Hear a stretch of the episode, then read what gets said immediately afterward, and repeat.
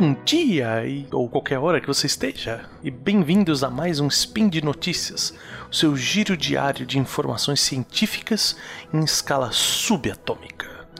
O meu nome é Guilherme Vertamati, vulgo Verta, e hoje, dia 9 Auroran do calendário Decatrian, ou 11 de janeiro de 2020 do calendário Gregoriano, a gente vai falar de segurança do trabalho, como de costume. E no programa de hoje eu vou falar um pouquinho sobre a pirâmide de Bird, ou Bird. O, o nome, vamos dizer assim, conhecido lá fora é Accident Triangle. Roda a vinheta. Speed Notícias.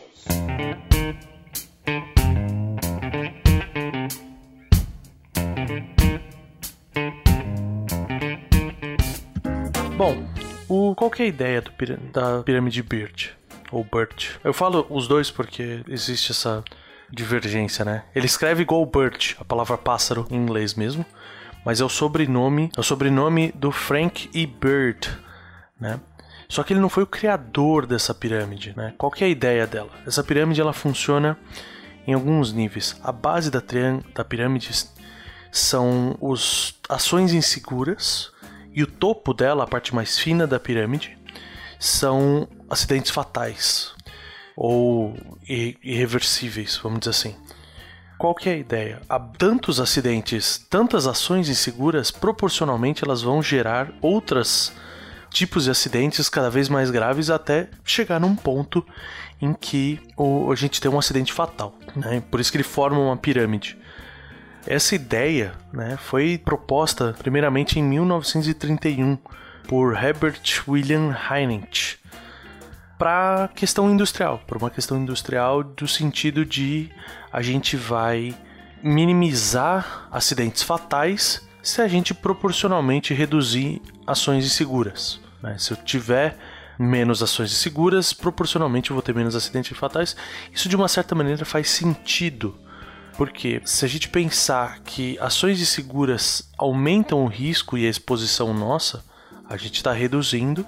Né? Eu já falei em um outro spin sobre a questão de postura, de ações inseguras e, e risco, né? a fórmula que a gente tem para calcular risco.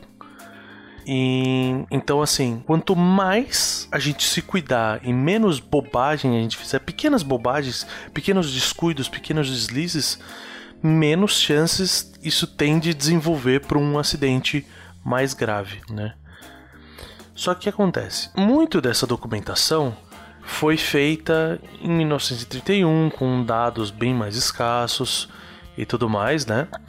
E foi feito assim com 75 mil reportes de acidente, né? Então, registros de acidentes de companhias de seguro na época, né? Isso na época do Herbert.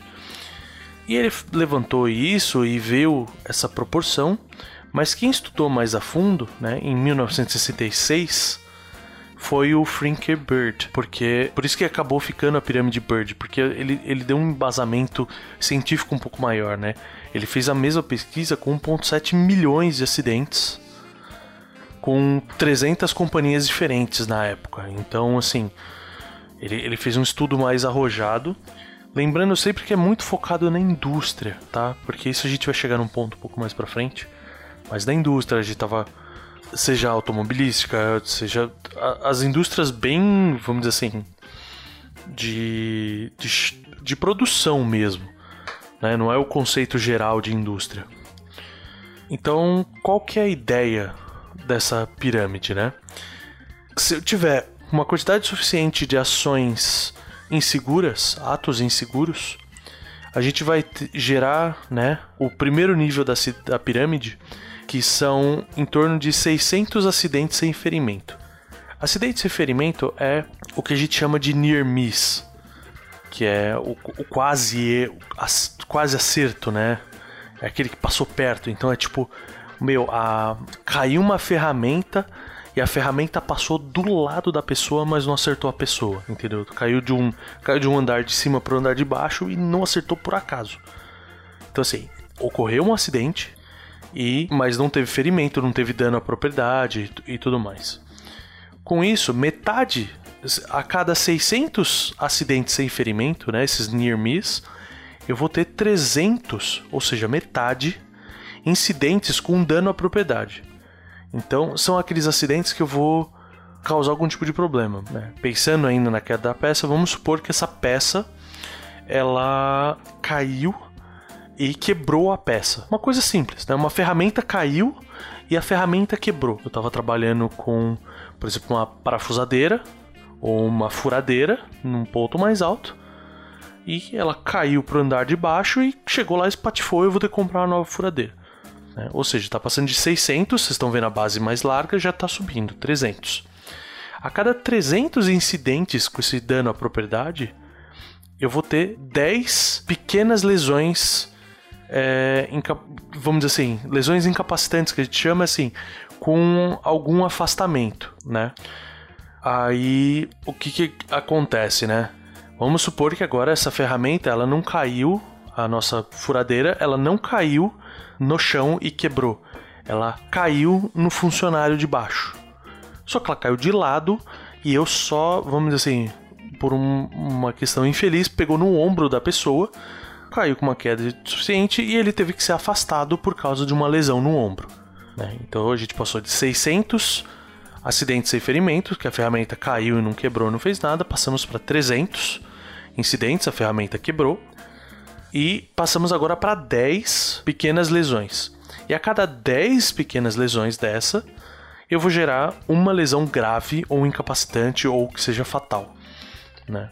Ou seja, caiu e caiu na cabeça do cara e por algum motivo do funcionário que estava passando embaixo, o colaborador, por que cargas d'água, não sei, mas vamos supor que ele está sem o EPI dele e uma furadeira caiu do andar de cima do andar de baixo em cima da cabeça do cara e ele teve veio a óbito, né? Ele teve uma lesão grave aí e acabou vindo a óbito. Então, qual que é a ideia do Bird? que é algo que a gente vai entrar agora, que é a crítica que está sendo gerada em cima da pirâmide Bird. O, a ideia dele é: se a gente focar em não gerar ações inseguras, em não gerar acidentes sem ferimento, acidentes é, near misses, né, os quase acidentes, eu proporcionalmente não vou ter lesões graves, né, proporcionalmente eu não vou ter óbitos. É uma ideia interessante e faz sentido do ponto de vista da análise de risco. Se a gente pegar essa ideia, por exemplo, se numa construtora, né, como é o caso onde eu costumo trabalhar, numa construtora as pessoas têm mais cuidado, elas tendem a gerar menos acidentes. Então, se eu investir em, em treinamento, se eu investir em, em proteções assim que sejam uma mudança de cultura, né? Que é o grande forte dessa teoria de Bird é fazer uma mudança cultural dentro da empresa. É que isso vai acarretar menos problemas. Só que qual que é a questão? É criticado em dois aspectos. Né? O primeiro é que dependendo do tipo de atividade, essa proporção ela não significa nada, né? Um, houve um outro estudo em 2010 tentando aplicar essa pirâmide Bird para trabalhos em espaço confinado. O que é trabalho em espaço confinado? É aquele espaço que só tem uma única entrada barra saída, ou seja, se eu entrei por essa abertura, eu vou ter que sair por ela. E eu vou pegar e ter risco de ter uma contaminação do ar lá dentro. Então, tem uma série de preocupações. Ele é um espaço inóspito para trabalhar. Tem uma série de medidas de segurança, um spin legal de fazer sobre trabalho confinado. Mas, por exemplo, eles viram que a cada 1.2 é, acidentes pequenos, né, esses acidentes só com uma lesãozinha, eu tenho uma morte. Então, de 10 para 1 do Beard, eu tô passando de 1.2 para 1. Basicamente, a cada é, 5 acidentes, 5 é, seis minor injuries, né? Sim, seis acidentes leves, eu vou ter cinco mortos.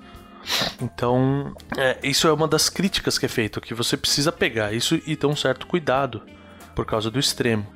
Em outros casos, a gente vê que a proporção, que nem a a gente tem de 1 para 600, né, vamos dizer assim, os near miss, e Hoje em dia, uh, fizeram um estudo por causa da melhoria de equipamento e tudo mais, né?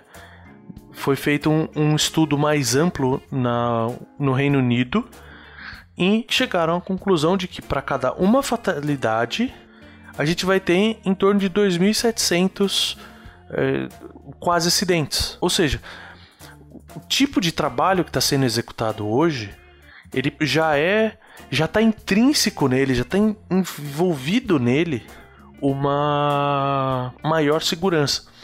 Isso é muito visto, por exemplo, quando a gente compra uma máquina. Se eu comprar uma máquina adequada, vou, de novo, um exemplo da construção civil, eu tenho a serra de bancada, que é aquela serra circular que o pessoal vai cortando tábua, por exemplo.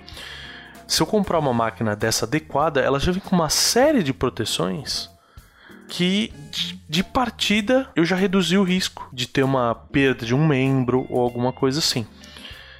Então, vale a pena a gente ficar de olho nesse tipo de coisa, né? Não da teoria de que eu reduzir as ações inseguras eu vou reduzir acidentes mais graves. Isso não é um problema. Mas as, é muito comum a gente ver o martelar esses números e criarem controles em cima desses números, né? Do tipo, vamos dizer assim, ah, cada o cara tá contando os quase acidentes ou os acidentes pequenos e fala, olha, daqui a pouco vai morrer alguém. Falei, cara, calma, não, não é assim, entendeu? Não é tão preto no branco, tão rígido essa situação. Então, vamos dizer assim, as, a gente tem hoje em dia uma preocupação grande com os acidentes incapacitantes. Né? Onde que eu quero chegar com essa crítica que é feita à pirâmide Beer? Por exemplo, a gente teve alguns, né, tem alguns dados da Petrobras, por exemplo, da, dos prestadores de serviços dele, né? Vamos englobar aqui né, na indústria do óleo e gás. Eles têm um foco muito grande naqueles acidentes específicos que matam. Isso acontece muito na construção civil também. Por exemplo, a construção civil tem um foco gigantesco de segurança contra a queda em altura, porque é o que mais mata, é o que mais acidenta. Então o que acontece? A gente tem. Eu vou brincar aqui e chamar de corpo de. corpo de pirâmide, né? Da, de Bird. Por quê? Porque você toma essas medidas que são pontuais para esses tipos de acidente então, eu paro de ter acidentes fatais e paro de ter acidentes incapacitantes. Mas eu continuo com números extremamente elevados de ações inseguras em outras áreas, em outros aspectos, e de, é, vamos dizer assim, near misses, né, os quase acidentes. Ou seja, a pirâmide Bird ela é uma teoria interessante, mas hoje em dia é visto, né? Esse, essa informação que eu tô falando da, da Petrobras ela é de 2010, tá? Eles conseguiram reduzir brutalmente o número de mortes e o número de acidentes incapacitantes, quase zerados, em contraponto desses números elevados de pequenos acidentes e perda material. Então, esses acidentes que causam perda material são muito comuns ainda, o que é um problema financeiro, o que é um problema de conduta, porque uh, maqueia um pouco a situação do tipo, ah, a gente tá sem. Aquela, adoro aquelas placas, né? A gente tá sem acidentes há tantos dias. Calma, que tipo de acidente você tá registrando? É. Faz quantos dias? Pô, faz quantos dias que ninguém tropeça na sua obra? Faz tantos dias que ninguém derruba uma ferramenta que bate no chão e não acontece nada? O cara tá com uma chave de fenda, derruba, cai no chão e não acontece nada? Porque a gente tem que começar a analisar esse tipo de coisa. Se a gente vai gerar uma mudança cultural em prol da segurança, a gente precisa começar a trabalhar nas duas pontas da pirâmide, né? Na base, nesse, um foco cultural nesses pequenos acidentes, em se preocupar mais, em não correr, em não fazer uma coisa pela metade, em dependendo, por exemplo, todo mundo trabalha, tem trabalho em altura com ferramenta, tudo é legal poder ter essas ferramentas presas a um cinto ou alguma coisa assim para se ela cair da mão, ela não cai lá embaixo. Então, tem esses cuidados embaixo e a gente coloca os cuidados em cima. Né? Eu vou colocar um guarda-corpo robusto nos locais super críticos de queda em altura para que ninguém caia e se machuque ou venha a óbito, certo? Então, a ideia desse spin é essa. Eu espero que vocês tenham gostado, né? E por hoje é só. Eu lembro a todos que os links comentados, né? No caso, é só o, o link básico da, da Wiki, só para vocês terem uma base, porque tem uma série de fontes de pesquisa para isso. Vão estar tá no post. E deixe lá também seu comentário, seu elogio, sua crítica, declaração de amor, o meme, gif de cara fazendo coisa errada. Eu recebo isso pra caraca no, no Twitter, cara subindo no prédio pelo lado de fora, o cara mexendo no fio, etc. E lembro ainda que esse podcast só é possível acontecer por conta do seu apoio no patronato do SciCast, tanto no Patreon quanto no Padrim. Deixo a vocês um grande abraço. Trabalhem seguros para trabalharem mais, para voltarem para casa sempre. E até amanhã.